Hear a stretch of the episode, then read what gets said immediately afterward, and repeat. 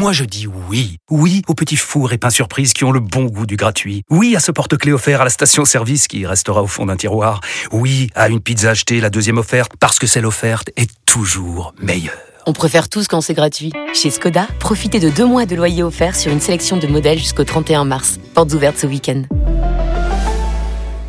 Deux loyers offerts après premier loyer en LLD 37 mois sur toute la gamme Skoda, Orenia et Enya Coupé, c'est accord par Volkswagen Bank. Détails sur skoda.fr. Pour les trajets courts, privilégiez la marche ou le vélo.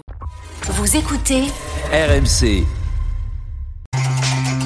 RMC. 9h30, midi. Les grandes gueules du sport. Jean-Christophe Drouet. 11h06 de retour dans les grandes gueules du sport. Merci beaucoup de votre fidélité. Vous êtes très nombreux à nous écouter en podcast. Donc n'hésitez pas. Nous avons parlé de Bappé, de Gattuso, de Carlos Alcaraz, des filles du biathlon. Vous pouvez aller réécouter tout ça en podcast. Toujours avec Marc Madio, Pascal Duprat, Julien Beneteau, Christophe Cessieux.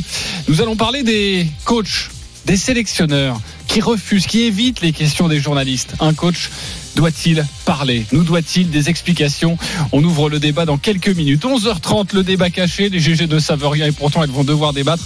Je vous cache pas qu'aujourd'hui, très compliqué à trouver euh, le débat caché. Il y avait une petite idée comme ça, euh, euh, Julien?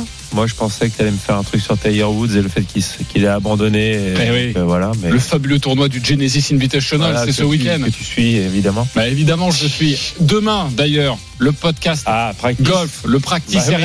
RMC. On reviendra sur euh, cet abandon de, de Tiger Woods. Et sachez qu'on vous prépare une énorme surprise car Mathieu Pavon sera notre invité exceptionnel dans une semaine. Voilà, c'est à retrouver tous les lundis. Mais c'est pas Tiger Woods. Non, c'est encore plus introuvable que ça. Je laisse un petit peu de suspense. Et puis 11h45, c'était mieux avant le bonbon nostalgique de Christophe Cessieux, spécial JO en 2024. Christophe, c'est quoi le bonbon aujourd'hui? On remonte, on remonte le temps. On est parti de 1924, on est allé en 1936, là on va aller en 1948, euh, les, les premiers jeux de, de l'après-guerre, et on va s'intéresser à une championne euh, quasiment oubliée. Euh, Si je vous dis Micheline Ostermeyer, ça évoque quoi pour vous? Mais le nom dit quelque Ah, chose. hein. championne olympique. Oui, championne olympique, mais de disque. quoi? De disque. Ouais, pas mal. Mais pas que. Elle a fait des chansons Pas que de disque Non, pas que des. Ah, la natation aussi, non Non, non, non, quand même pas. Lanceuse de poids, lanceuse de disques, elle faisait aussi euh, euh, de la hauteur, elle faisait tout. Et en plus, c'était une virtuose au piano. Et je vais vous raconter son histoire tout Ah à bah l'heure. voilà, elle faisait des disques euh, sur un stade, elle faisait des Des disques, disques euh, dans un studio. Eh oui. Ah oui. Bravo, l'humour avant tout hein, dans cette émission. Merci beaucoup Christophe, ce sera euh, donc dans une demi-heure maintenant pour... très bien avec Stephen Brun. C'est possible, Mm. Ouais. ouais. ou c'est l'inverse. Mais en tout cas, il y a eu un mélange qui s'est pas bien passé. Luis Fernandez a dit un jour, le succès n'a pas besoin d'expliquer. Ça fait rire Pascal quand je cite les grands auteurs. Le succès n'a pas besoin d'explication, l'échec n'admet pas de justification. RMC. Les grandes gueules du sport passent la seconde. à un moment donné, les cinq grégaires, on est des Gaulois. J'ai rien compris. C'est pas la théorie de Darwin. Pour survivre, c'est pas les espèces les plus fortes ni les plus intelligentes qui survivent. C'est celles qui s'adaptent. Non, moi non plus, j'ai rien compris. Why are you here tonight? Très bien. Res- respecte du haut grade. Adversaire très fort et très respectable sur le terrain. Pourquoi Football. Parce que c'est le football. Non, basketball. C'est pas le basket. Je sais, je sais, c'est le football. J'ai rien compris. 2-0 pour l'équipe de France et qu'on ramène l'euro euh, et qu'on reprenne celle de l'Espa- de l'Espagne Non, moi non plus, j'ai rien compris. de l'équipe de l'euro 2000 euh, il y a il y a 16 ans- il y a 4 ans et qu'on la reprenne effectivement qu'on la reprenne. J'avais pas compris ça comme ça. Mais allez la France Toujours bloqué dans la mauvaise zone. Vous vous souvenez pas de cet C'était extrait C'était une supportrice de l'équipe de France interrogée à un micro d'un journaliste. Un peu difficile au début. Enfin, à mon avis, l'animation, ça sera pas pour elle. Mais euh, bon, on l'embrasse évidemment chez nous. Allez la France, c'est pas grave. Euh, c'est le passage obligé pour tout entraîneur ou sélectionneur, les conférences de presse. Certains jouent le jeu, d'autres préfèrent esquiver les, les réponses, à l'image depuis quelques semaines de Luis Enrique, l'entraîneur du PSG, qui goûte peu aux journalistes, ou encore Fabien Galtier, le sélectionneur du 15 de France. Une attitude un peu désinvolte qui fait parfois grincer des dents. Nous ouvrons le débat dans les GG avec un entraîneur, Pascal Duprin, un sélectionneur, Julien Belletto de l'équipe de France de tennis féminin et Marc Madio, patron d'une équipe cycliste. La musique qui fout les jetons est cette question. Les entraîneurs nous doivent-ils des explications? Oui ou non? Et on a aussi besoin d'avoir un journaliste. Parce que lui il veut des explications à chaque fois. Christophe Cessieux, oui ou non? Évidemment qu'ils doivent des explications. Ils doivent arrêter de nous prendre pour des imbéciles, surtout. Ok. Ça, c'est différent. Non, ça, c'est différent. Bah, on va en débattre. Julien Belletto Pas forcément. Pas forcément. Marc Madio Oui Et non. Merci Denis Charvet. Pascal Duprat. On a le droit de faire Ah oui, j'entends. Non, non, on n'a pas le droit de faire ça. Ah bon. Non, mais on le prend. Ouais, bien sûr. Pascal, c'est quoi toi? Non? Non, non, non. Non, non, pas d'explication. Euh, je m'en serais douté. Avant de débattre, on va retrouver l'un de nos suiveurs du 15 de France, Julien Landry. Salut Julien. Salut JC, salut les grandes gueules. Prenons avec toi évidemment l'exemple de Fabien Galtier, c'est le plus récent depuis le début du tournoi Destination. Sa communication laisse un peu, voire vraiment, perplexe. Ouais, et on pourrait même remonter à plus loin JC. Nous Oui. sommes toujours en attente d'explications franches sur la défaite en quart de finale contre l'Afrique du Sud. Non, pas vrai. on doit ça. toujours Ça, se contenter de ces fameuses datas sur les potentiels points marqués où je suis responsable, c'est à refaire, je reprendrai la même stratégie. Une Bah absence voilà. de remise en question qui crispe comme l'ancien sélectionneur Pierre Berbizier. Le problème, c'est effectivement faire euh, à, un moment le, bilan, mais quelque part, j'ai l'impression que ça, gagne les joueurs, ne donnant pas de réponse. Ce que je vous disais tout à l'heure, on rentre sur un terrain en ayant préparé des réponses, et j'ai l'impression que même les joueurs sont à l'état de questionnement. Je, me répète, il aurait été bon de faire un bilan après la Coupe du Monde. Une frustration qui s'est accentuée après l'humiliation irlandaise à Marseille où les Bleus ont été dépassés et où Fabien Galtier s'est plongé dans de grands silences après le match et dans des analyses loin d'être très profondes.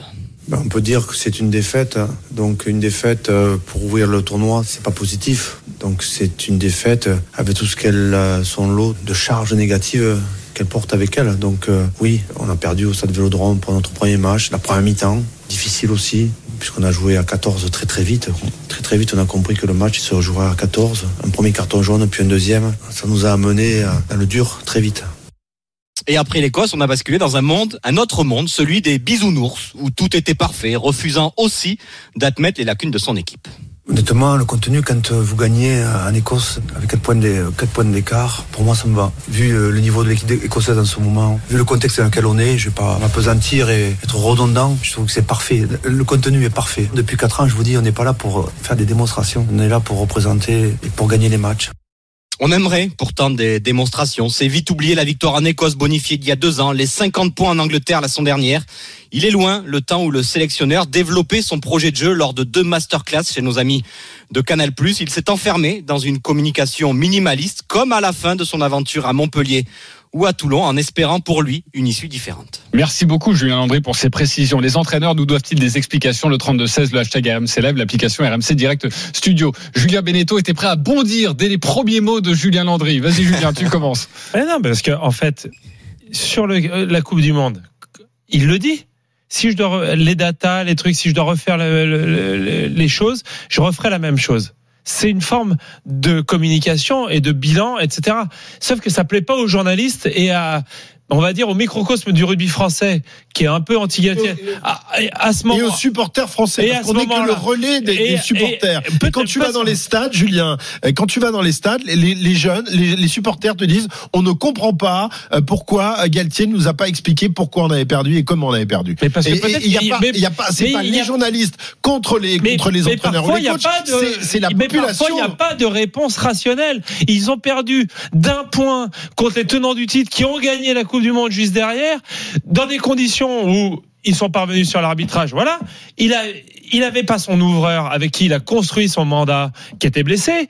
Euh, Dupont était diminué. Dupont était diminué. Et quand on parle de, de, de donner mais des quand tu lui poses la question, est-ce qu'il fallait que, que Dupont joue Mais euh, lui, avec les informations qu'il a, c'est pour ça que je vais revenir.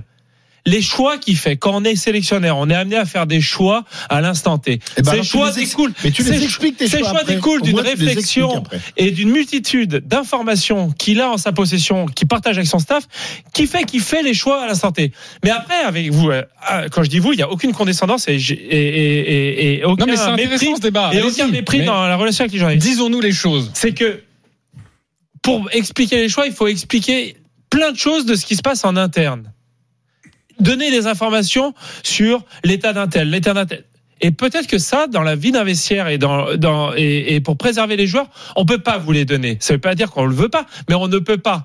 Par contre, ces informations-là font partie du process dans la décision pour faire le choix. Et je dirais une autre chose sur Galtier. Par rapport à plein d'entraîneurs, Galtier, il fait ses entraînements à ouvert, ses entraînements à haute intensité, ou quand il donne son équipe le jeudi à midi en conférence de presse. L'équipe, elle est connue dès le mardi ou dès le mercredi, les chasubles des, titulaires, les chasubles des remplaçants. Jamais il vous l'a fait à l'envers, auprès des journalistes ou vis-à-vis de l'équipe adverse. Il, il s'en cache pas, il s'en prive pas. C'est juste que parfois, par rapport à Enrique, on va revenir à Galtier.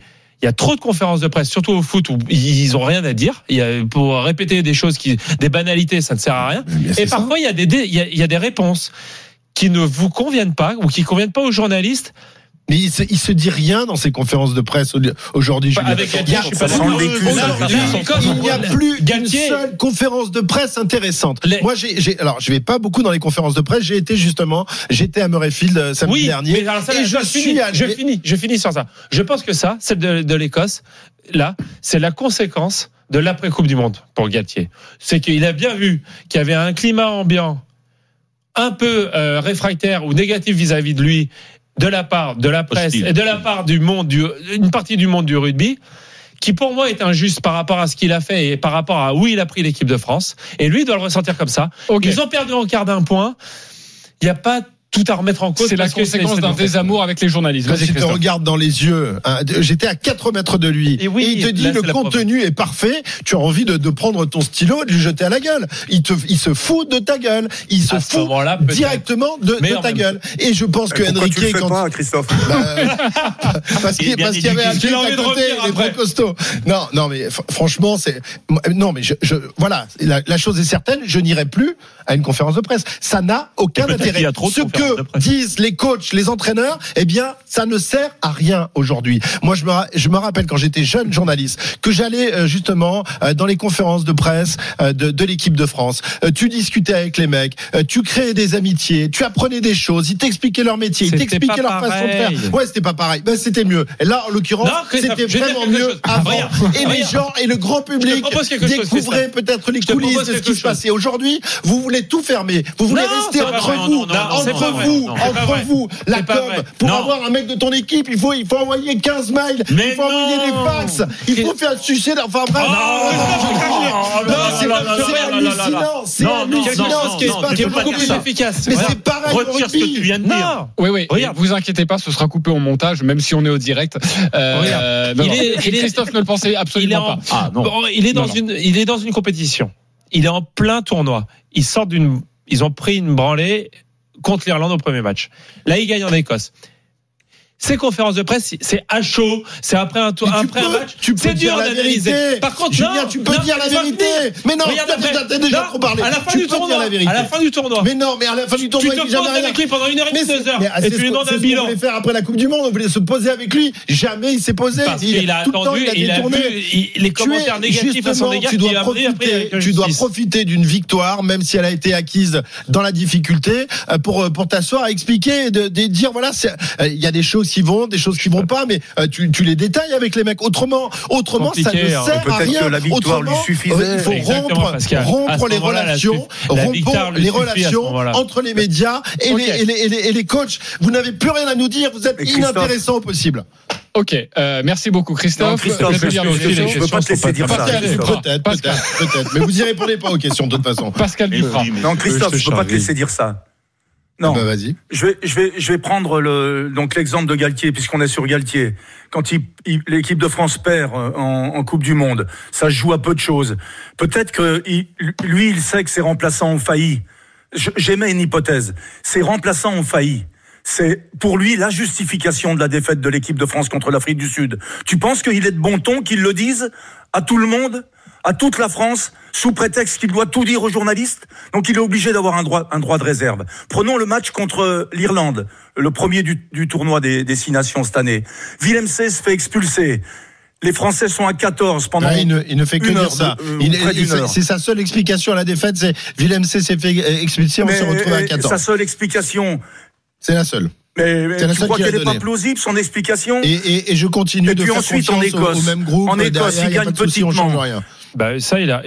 Alors, alors Il voilà, gagne voilà, en ça. Écosse petitement, mais peut-être que temps on seule a la victoire lui suffit. a- Et que pour lui, cette victoire, elle est belle. Il a raison, Pascal. Mais voilà, ça c'est très intéressant. Combien de temps on a reproché au rugby français l'inconstance dans une charnière, euh, changer une équipe au gré des résultats, alors que pendant le même temps, les Néo-Zélandais ils avaient toujours Dan Carter. Est-ce qu'il a toujours eu 10 sur 10 sur ces matchs Dan Carter? Non. Sexton avec l'Irlande, est-ce qu'il a toujours été parfait? Non. Par contre, c'est les mecs qui ont 110, 120 sélections. Et Galtier, qu'est-ce qu'il a fait depuis le début de son mandat? Il a, il a une Il y croit et c'est ce qui a failli, c'est ce qui a, donné les bons résultats euh, euh, sur son, sur ces quatre premières années de son mandat. C'est qu'il parie sur Dupont et Ntamak. Qu'est-ce qui se passe? Ntamak se pète le genou en préparation. Dupont se fait euh, blesser par la Euh, euh, Il y a plein de choses. chose. Bien sûr, il y a des conséquences pour expliquer la, la défaite Mais oui, au final mais- du 15 de France, mais moi je voudrais savoir ce, ce, ce manque de, de lien. Euh, parfois, attention, hein, on tombe pas sur euh, tous les entraîneurs, tous les journalistes. euh, la plupart du temps, ça se passe très bien. Mais c'est vrai que sur deux, on va dire, euh, quand tu es entraîneur du Paris Saint-Germain, quand tu es entraîneur du 15 de France, c'est deux entités extrêmement fortes. Et on sent qu'il n'y a pas de lien et même non, pas de mais ça les gonfle les entraîneurs d'aller d'aller euh, pour le devant de PSG. pauvres journalistes qui Non, ne sont pas du pas même ça, niveau qu'eux et qu'on leur pose Non, des non, questions. Christophe, ça les emmerde, ça vous emmerde, vous n'avez pas envie de le faire. Vous n'avez pas envie de le faire. Et vous avez des conseillers Ah, de communication qui vous donnent des éléments de langage et vous vous non, tenez à ces éléments de langage. Et quand il y a un journaliste qui Oh, ose y mettre une critique, euh, qui ose faire un papier où vous, Christophe, qui, qui vous saisir la balle alors là vous montez, vous montez euh, au rideau en disant que voilà, on donnera. Enfin bref. Ok. Je trouve qu'on ne se comprend plus et, et c'est terrible parce que euh, lorsque j'ai, je, je répète une fois, quand j'étais jeune, j'allais à, à- à l'entraînement du 15 de France, t'interviewais les mecs, tout le monde passait, tu discutais, euh, tu pas forcément à micro ouvert, tu discutais avec les mecs, Ça, tu discutais toujours. avec le mais où à ça micro ouvert, existe, ça existe toujours. pas, pas dans les pas dans les dans les grandes équipes, ça ça n'existe plus, Ouais, ça n'existe plus. Ouais. Non, c'est l'équipe de France de tennis quand même. C'est pas une petite Bah, équipe. attends, Marc Madiot toi- n'a pas tu- parlé. tu- un Et après, Pascal, fermé. je te redonne la main. Marc Madiot, avec les journalistes. ton point sûr. de vue, tu peux entrer dans le débat. Ouais. Moi, mon point de vue, il est très simple. Je pense que, objectivement et honnêtement, on doit donner du grain à moudre aux gens qui sont en face de nous, qui font l'effort de venir nous Mais voir. toi tu le tu fais l'effort, euh, Marc. Euh, je- non, je non, non, non, après- après. Tes, tes coureurs c'est différent, mais toi tu le fais. Je fais l'effort parce que si je ne veux pas communiquer, il faut que je change de métier. Donc à partir du moment où j'accepte d'être dans un métier public, je réponds systématiquement favorablement à toutes les sollicitations. Pareil. Après, après, c'est moi qui fais ma réponse, c'est moi qui amène mes arguments et c'est moi qui fixe les limites de ce que je vais dire. Pourquoi? Tout simplement parce qu'à un moment, tout en donnant de l'information, tout en donnant des, des billes aux journalistes qui sont en face de moi, je suis aussi là pour protéger Voilà. mon institution. Et mon institution, c'est mon équipe, mes partenaires, mes coureurs et mon encadrement. Tant que je reste dans quelque chose de euh, correct, euh, je peux me permettre de l'exprimer. Si je mets en doute ou en cause de manière trop forte ou trop importante euh, mon encadrement ou mes coureurs ou mes sponsors, je sors du chemin que je dois respecter.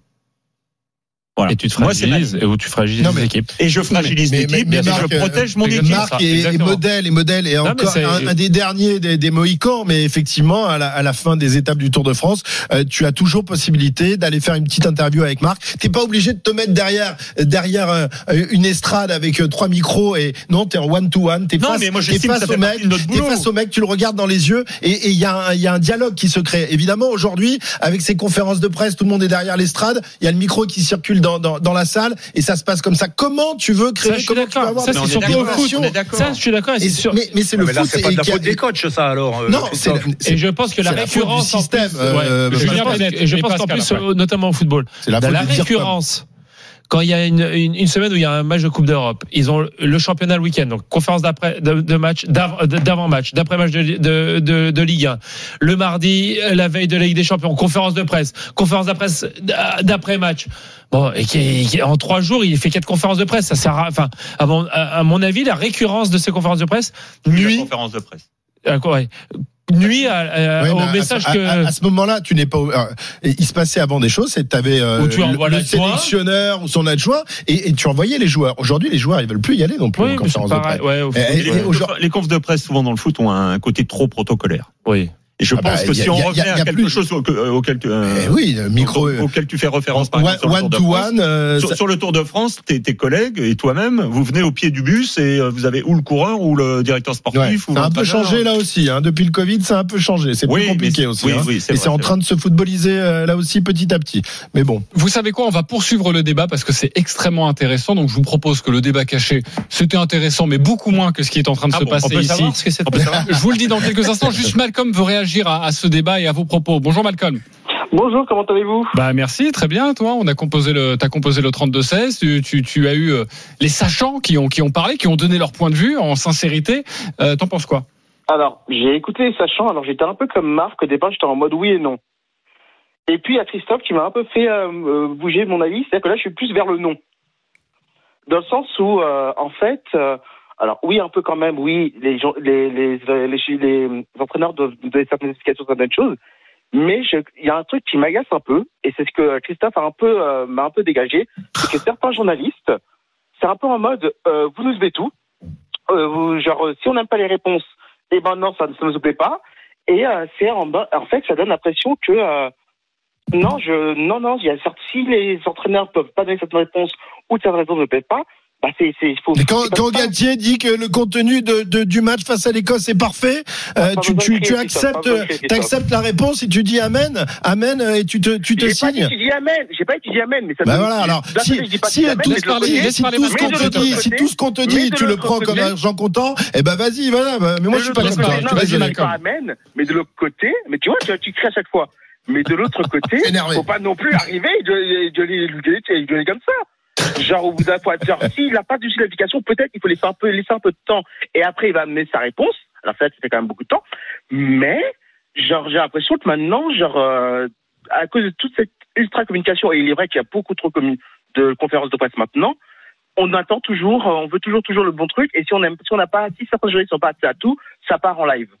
Donc, moi, au bout d'un moment, ça commence, je trouve que parfois, certaines conférences de presse, ça tourne au pugilat parce qu'il n'y a pas la bonne réponse et ça devient insupportable à suivre. Ok, Marc Madio, Pascal Duprat, Ah, Julien Beneteau ont réussi à te pugilat, convaincre. hein. Il est 11h27. Ou On va poursuivre le Christophe qui a débat. réussi à le Oui, déconvaincre. le, le de déconvaincre, c'est ce que j'allais dire aussi. Mais je voudrais m'arrêter sur sur vos choix aussi. Marc Madio, Pascal Duprat, quand vous êtes en exercice, Julien Beneteau, vos choix. Euh, quand vous les prenez, est-ce que vous devez aller vous justifier aussi? Est-ce que ça fait partie de votre job? On se retrouve dans quelques instants pour la suite des, des grandes gueules du sport. On poursuit le débat. Je vous donnerai le débat caché, mais franchement, on, on se relève pas la nuit. hein. On, on manque rien de fou, fou, fou. Allez à tout de suite. Ça, c'était très intéressant. RMC jusqu'à midi, les grandes gueules du sport. Jean-Christophe Drouet. 11h30 de retour dans les grandes gueules du sport avec Christophe Cessieux, Pascal Duprat, Julien Beneteau, Marc Madio dans une dizaine de minutes. Restez bien avec nous. Euh, ce sera l'heure, le moment que vous attendez, chers auditeurs. Le bonbon nostalgique de Christophe Cessieux, c'était mieux avant. Spécial Jeux Olympiques, les JO de 1948. Nous restons sur notre débat très intéressant avec vous, mais GG, les entraîneurs nous doivent-ils des explications? Vous voulez juste connaître comme ça là, le, le- débat caché que l'on ne fera pas, euh, on passera pendant la pub? Évidemment. Ah oui, oui, oui, oui, oui. Franchement, c'était introuvable. hein. Ça s'est passé cette nuit. Il y avait un duel historique euh, lors du All-Star Game de la NBA avec euh, les concours à, à trois points. Et pour la première fois, il y avait un concours entre Stephen Curry chez les hommes et une femme, Sabrina euh, euh, Ionescu. Euh, voilà. Et c'était un coup aussi de pub, un coup marketing. Mais est-ce que c'était aussi une vraie avancée? C'était la question que j'avais envie de, de vous poser. Mais franchement, on pourra tranquillement euh, refaire ce débat. Restons sur les entraîneurs. Est-ce qu'ils nous doivent des explications? Et je voudrais revenir sur certains de vos propos, notamment toi, Julien, sur la justification des choix quand on est sélectionneur. Évidemment qu'on ne peut pas tout dire parce qu'on veut protéger son groupe. Mais est-ce que, avec les journalistes, on peut parler réellement de sport? Est-ce que vous, en tant que, que sachant, non mais en tant que sachant, parfois c'est compliqué parce que moi je te donne un exemple. Si tu veux parler avec Luis Enrique, et il y en a d'autres. Hein, en fait, ils n'aiment pas les petites phrases, donc les dossiers sur Mbappé et tout ça, ils en ont marre. Mais dès que tu Ça, arrives pour ça, on peut les comprendre. et ça, hein. on peut les comprendre. Bien sûr. Mais sauf que dès que tu arrives pour vouloir parler de jeu, ils ne veulent pas parler de leurs options tactiques. Comme si euh, celui qui, l'interlocuteur qu'il avait en face de lui, n'était pas assez bon pour pouvoir comprendre ce qu'il avait envie de mettre. Est-ce que ça, ça existe aussi dans votre réflexion? Est-ce que toi, Julien, avec les journalistes, pour tu ça peux que- parler de, C'est de pour ça tennis? qu'il y a de plus en plus de consultants parce que euh, là, euh, là, ils peuvent discuter d'homme à homme, de sachant à sachant. Non, euh, alors ça dépend comment la question est posée aussi. Si c'est euh, moi dans les, j'ai rarement eu euh, en conférence de presse euh, pourquoi euh, tu as fait jouer euh, telle joueuse plutôt que telle joueuse. Si on me pose cette question comme ça brute, euh, je vais pas me dire il est pas légitime de me poser, il est, il est illégitime de me poser la question parce que c'est un journaliste, il connaît rien au tennis. Non, pas du tout. Euh, c'est son métier. Il suit le tennis depuis des années. Il connaît euh, des choses. Il voit, il a un autre angle, etc. La, le seule chose que moi je vais pouvoir répondre, ça va être un peu une réponse à la Gatier après la- le quart de Coupe du Monde, c'est je fais ce choix au à l'instant T. Il faut bien comprendre quelque chose. Les entraîneurs, les sélectionneurs, on n'est pas là pour faire des choix. euh, Enfin, je suis pas euh, euh, pour euh, comment dire pour euh, être en provocation vis-à-vis euh, de l'opinion publique. Enfin, non, il y en a peut-être, mais je pense pas. C'est que à l'instant T où on fait le choix, on pense réellement que c'est la meilleure solution pour l'équipe. Mais pourquoi ne pas le dire alors? Moi, ça, je le dis. Non, non, mais c'est pas enfants. ça. C'est pourquoi ne pas dire les justifications un peu plus profondes sans mettre en péril le groupe. Alors, Est-ce que ça c'est possible Ça, c'est bah, parce que c'est compliqué. Je peux et je peux dire avec toutes les informations que j'ai, tout ce que j'ai vu à l'entraînement, euh, tout ce que les filles m'ont dit, tout ce que le staff m'a rapporté, à l'instant T, ce choix me paraissait le meilleur. Voilà. Après, c'est compliqué de rentrer dans les détails parce que on peut dévoiler des choses de certains joueurs ou de certaines joueuses qui n'ont pas à être révélées. C'est là où c'est diff- c'est difficile de répondre. Et c'est et c'est je peux comprendre que ce soit difficile pour les journalistes de l'accepter, mais en même temps, c'est la ligne qu'ils doivent accepter pour que après, comme disait Marc, on peut donner un peu du grain. à Toi, ton job, c'est aussi de protéger et surtout de protéger ton groupe. C'est ce que tu veux nous dire. Euh, euh, Pascal Duprat, justement, sur cet échange, est-ce qu'on peut vraiment parler foot avec les, avec les journalistes Et, et c'est vrai que souvent, la, la, la réflexion que l'on vous fait, c'est, c'est pas aux journalistes que vous répondez. Et, et Christophe le disait bien, c'est au grand public. On est juste le relais. Euh, Oui, mais Pascal. alors là, pour, euh, pour ce qui est des options tactiques que tu choisis quand tu es coach, euh, Julien l'a dit tout à l'heure, quand on, les, on, on fait ces, on prend ces, ces options, ces options, on les prend avant euh, la rencontre. Et il se trouve que vous, journalistes, bien souvent, pas tous, mais souvent, vous interprétez donc euh, le, choix tactique en fonction du résultat. Donc il est systématiquement mauvais quand vous avez perdu. Et on arrive ensuite, Et la conférence systématiquement suivante, bon et quand quelques vous avez conférences gagné. après, on va dire, mais cet entraîneur-là, cet entraîneur-là est pauvre tactiquement, est toujours enfermé dans le, dans le même schéma tactique. Vous prenez pas donc en considération ce qu'on disait tout à l'heure, à savoir, eh bien, euh, l'entraîneur il fait des choix. Euh, quelquefois, ces choix ils sont conduits par des attitudes à l'entraînement. Il est obligé de protéger son institution. Tu as, par exemple, euh, euh, là en ce moment, Gattuso le débat, le débat à 5, à 4 derrière. Mais peut-être que Gattuso, il a pas envie de dire à tout le monde qu'à 4, il est fragilisé parce que ses défenseurs latéraux, ils sont pas bons défenseurs. Il peut pas le dire. Ok, il peut pas dire que son effectif est construit de telle manière à ce, à ce que il ait une difficulté à installer un système euh, euh, récurrent parce que c'est son effectif est pas assez performant. Il peut pas le dire, il doit protéger. Le problème, c'est que vous, les journalistes, en tout cas, les journalistes qui nous suivent, eh bien souvent, ils, si la réponse ne leur est pas, euh, comment dire, euh, ne les contente pas, alors, alors ils, ils- ils vous massacrent. Mettez-vous à la place des coachs. Mais, donc. mais moi, je trouve ça très intéressant et c'est vrai qu'il y a une part de vérité. Et, et- et- et souvent, j'ai souvent l'impression que vous avez peur. Je dis vous, hein, vous comprenez bien, je, je cible Mhm. personne. Euh, j'ai souvent l'impression que vous avez peur, et franchement à juste titre, de la petite phrase. C'est-à-dire que vous pouvez sortir un propos très intelligent sur une tactique, vous dites un mot de trop. Et vous savez que c'est ça qui va être repris. Parfois vous en jouez, mais parfois c'est à votre corps défendant. Et donc au final, il, bah, vous dites plus grand-chose. Est-ce Marc, que, vous voulez que réagir vous, vous considérez les, mé- les médias qui viennent vous voir, qui euh, vous rencontrent, comme les ennemis? Ah, pas du tout. Moi, jamais en tant que joueur. Et c'est pour ça que je m'entends bien. Moi, quand j'étais joueur, jamais.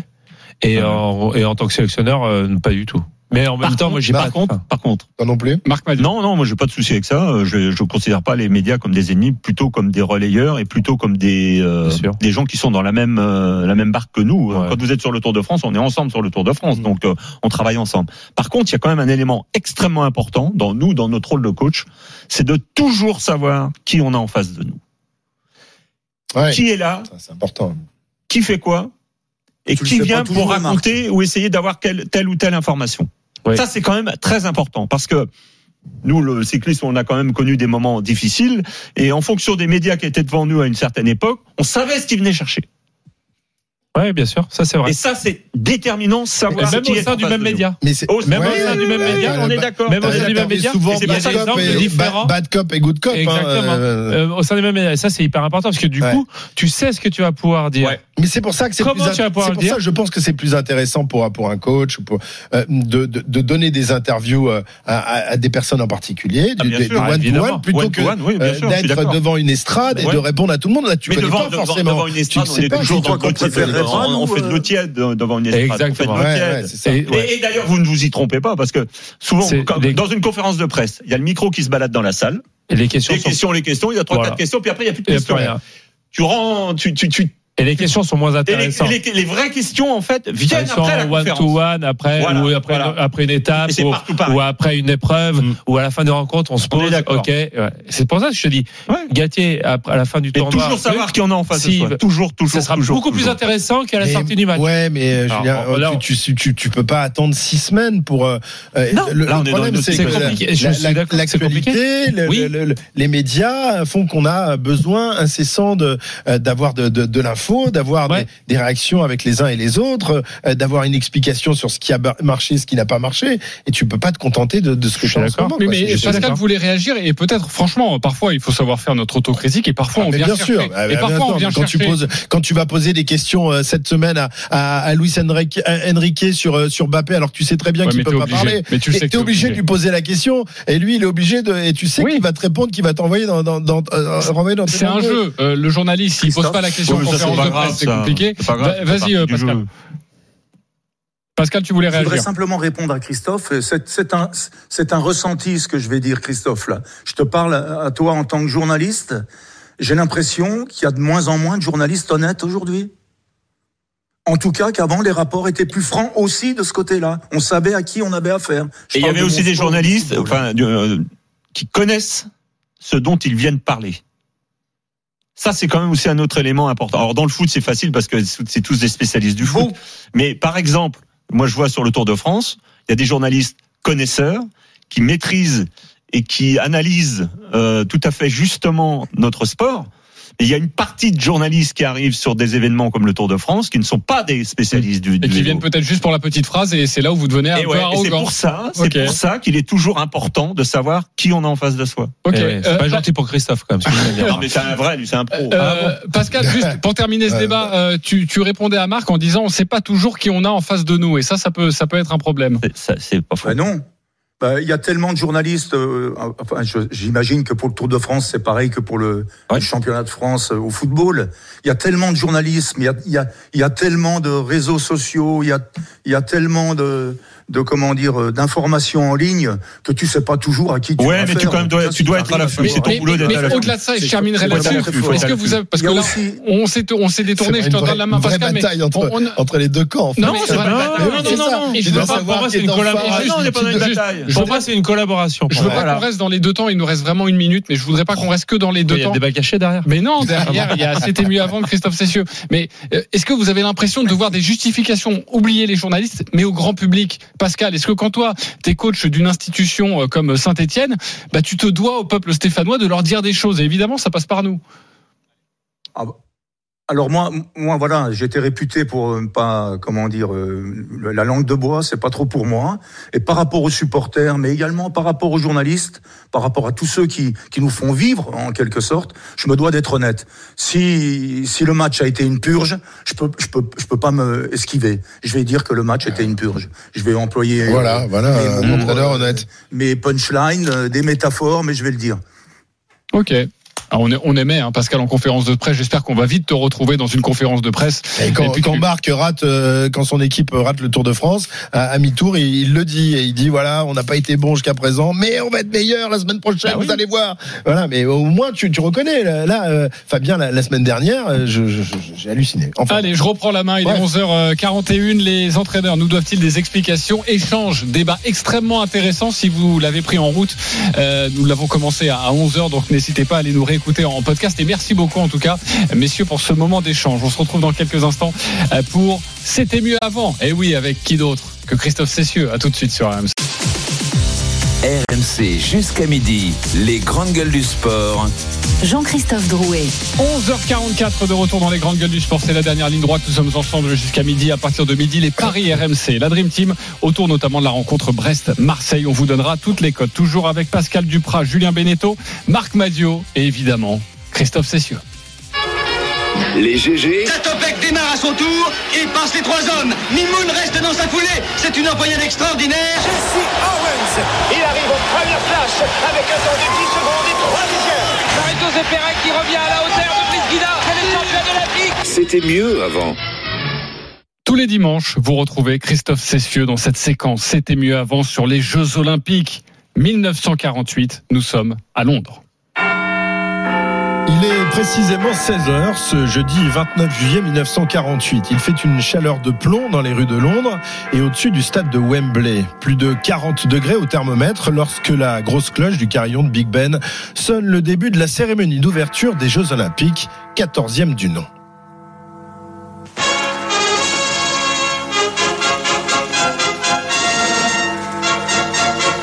À Londres, en présence de leur Majesté le roi et la reine d'Angleterre, 82 000 spectateurs et 6 000 athlètes venus de tous les points du monde assistent à l'inauguration des 14e Jeux Olympiques de l'ère moderne.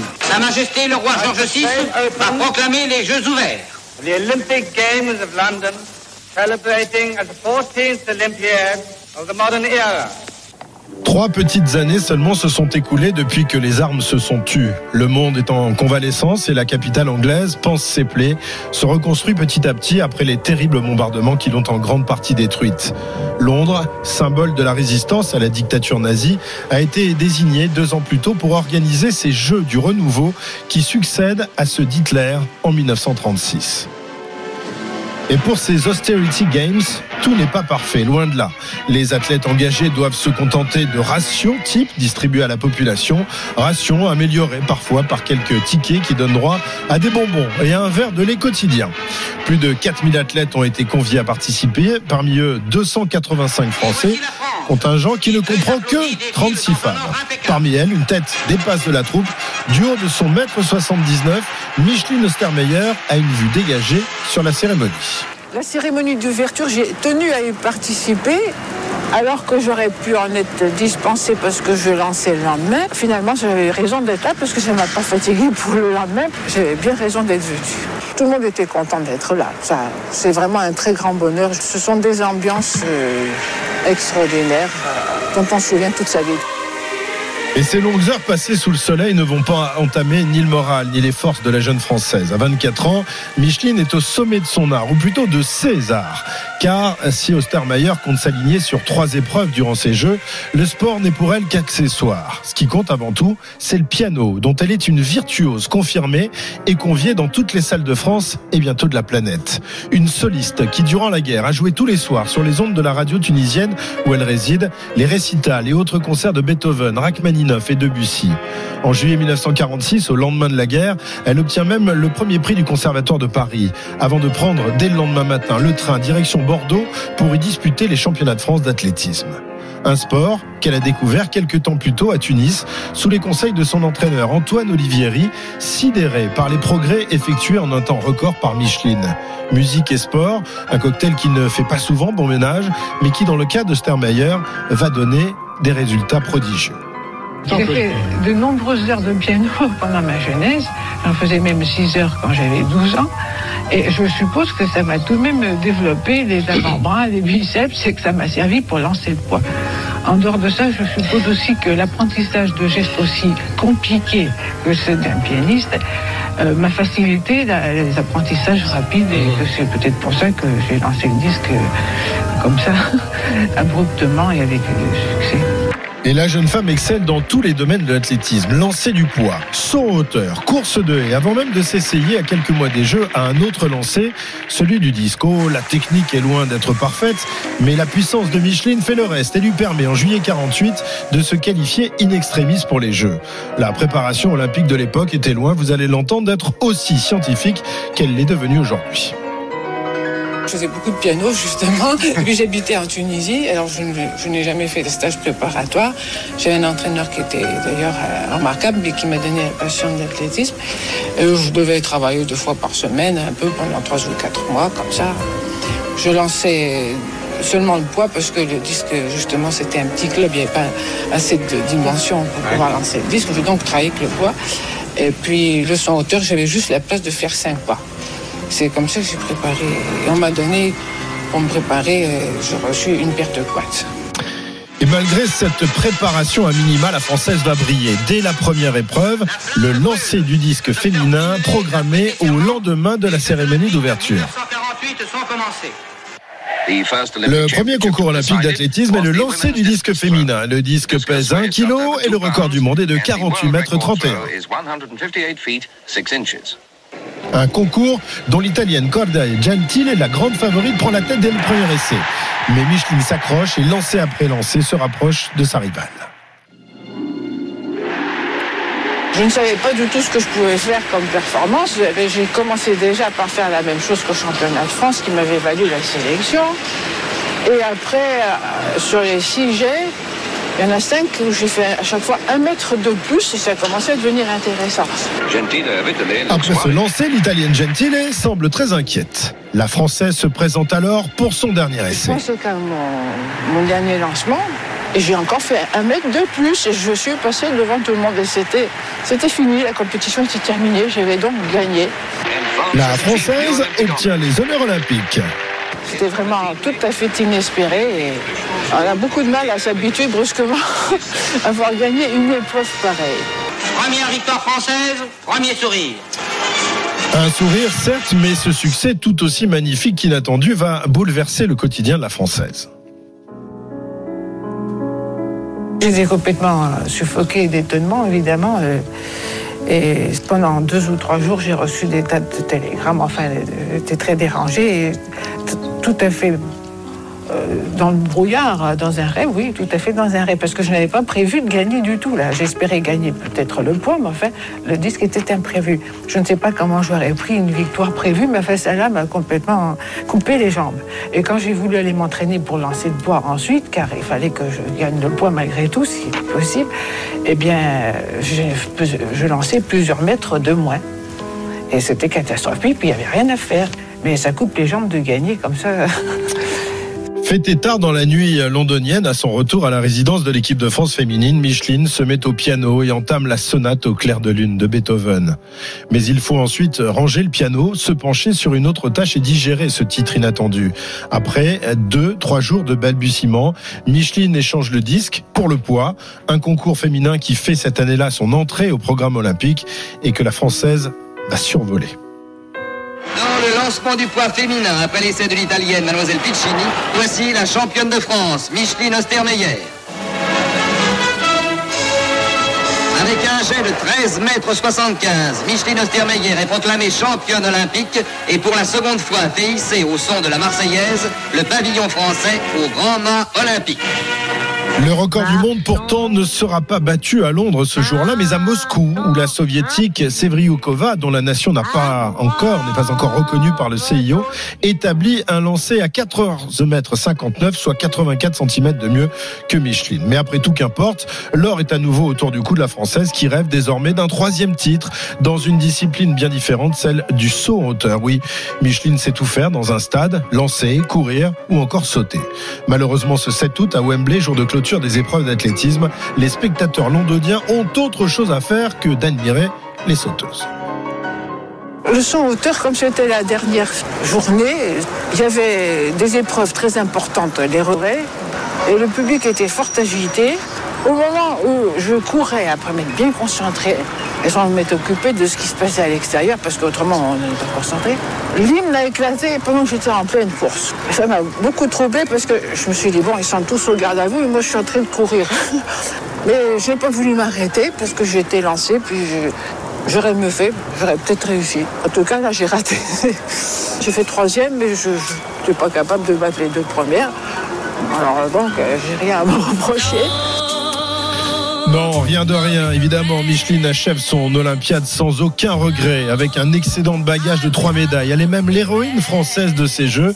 Et c'est à ce titre qu'elle est reçue deux mois plus tard avec les autres champions français à l'Elysée par le président de la République, Vincent Auriol, à deux doigts de commettre un impair, comme l'explique le journaliste Olivier Margot. président de la République. Le matin, s'est aperçu qu'une femme était dans la délégation. Il fallait lui remettre quelque chose. Panique dans le secrétariat du président. Finalement, on, on téléphone à Sèvres. Ah Oui, on vient de recevoir deux vases et on va donner un immense vase de, quasiment un mètre de haut à Micheline Ostermeyer qui évidemment ne sait pas quoi en faire et qui donc pose le vase et l'abandonne. Quand je dis abandonner, c'est qu'elle va être à partir de ce moment-là abandonnée par la République. Oui, il faudra 40 ans, 40 ans à la République pour reconnaître autrement que par un vase de Soissons le talent, ou plutôt les talents de la championne, aussi à l'aise, disque à la main que doigt virevoltant sur les touches noires et blanches. Une virtuose qui, vaincue par des problèmes au dos, abandonnera quelques années plus tard sa carrière de championne pour se consacrer à son art premier, le piano. Et penché sur son Steinway de Mickey, Ostermeyer continuera d'éblouir ses admirateurs et ses élèves du conservatoire durant des décennies. Des mélomanes qui ne savaient sans doute pas qu'ils avaient affaire là à la première double championne olympique française de l'histoire, une championne aujourd'hui quasiment oubliée.